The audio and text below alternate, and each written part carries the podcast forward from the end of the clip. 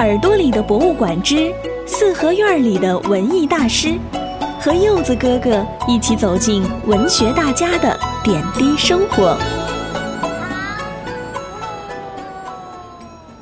亲爱的，大朋友、小朋友们，大家好，欢迎收听今天的耳朵里的博物馆，我是柚子哥哥。在北京市西城区护国寺街九号的梅兰芳纪念馆。是京剧大师梅兰芳在建国后居住的地方。在这里，他从1950年一直住到了1961年离世。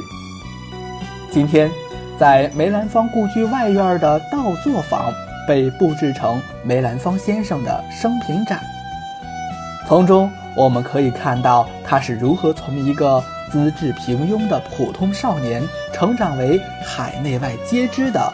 灵界大王的梅兰芳，一八九四年出生在北京一个梨园世家，祖父是著名的同光十三绝中的梅巧玲，专门演唱旦角儿。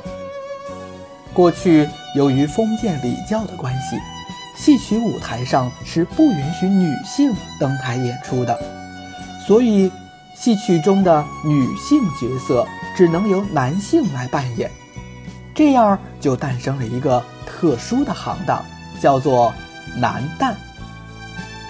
梅家世代都是唱男旦的。可是，少年时的梅兰芳先天条件很差，完全没有当艺人的可能。用八个字来概括，就是言不出众，貌不惊人。首先，他的嗓。子就不行，声音不亮，音域不宽，唱起戏来很一般。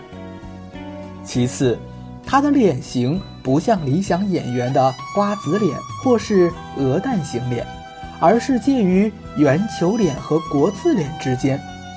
这样的脸型化上妆，扮相很一般。第三，戏曲演员五官中最重要的是眼睛要，而且有神。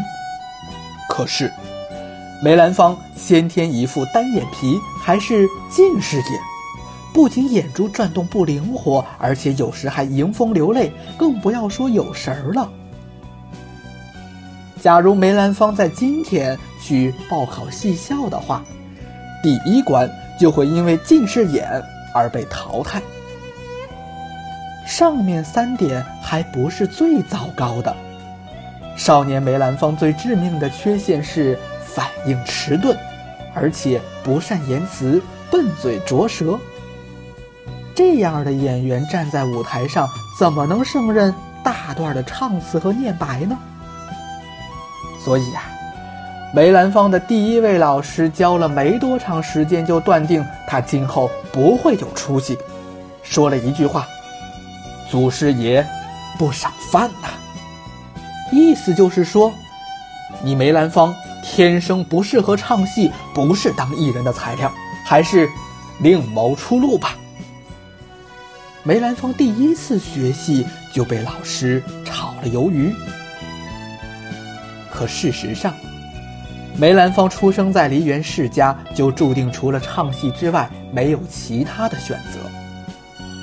好在他后来遇到了另一位良师。吴灵仙，在吴老师的鼓励和帮助下，梅兰芳立志要勤学苦练，一定不能给梅家丢脸。首先，梅兰芳为了练眼神儿，专门养了一群鸽子。他每天在屋顶上把鸽子放飞，便抬头远望，眼睛一直追随鸽子的飞行轨迹。鸽子高飞，他的眼珠就高。鸽子低飞，他的眼珠跟着放低。天天如此，坚持了十年，而丝毫不放松。第二，为了改善嗓音，他每天到河边喊嗓子。在那个没有麦克风的年代，舞台上演员的声音要能传到最后一排观众的耳朵里，这就必须要讲究发声技巧。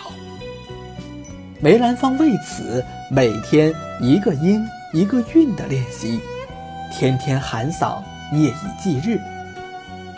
第三，为了克服木讷的毛病，梅兰芳每一句唱腔都重复三十遍。别的小伙伴唱三遍、五遍就能记住的唱腔，梅兰芳每一句都严格要求自己唱三十遍。如此日积月累，没有他记不住的唱腔了。那现在小朋友们知道了吧？梅兰芳后来能取得那么大的成就，无非就是靠着“勤学苦练”四个字。除了坚强的意志和辛勤的汗水，世上没有任何捷径可循。艺术大师也是通过刻苦练习而一步步迈向成功的。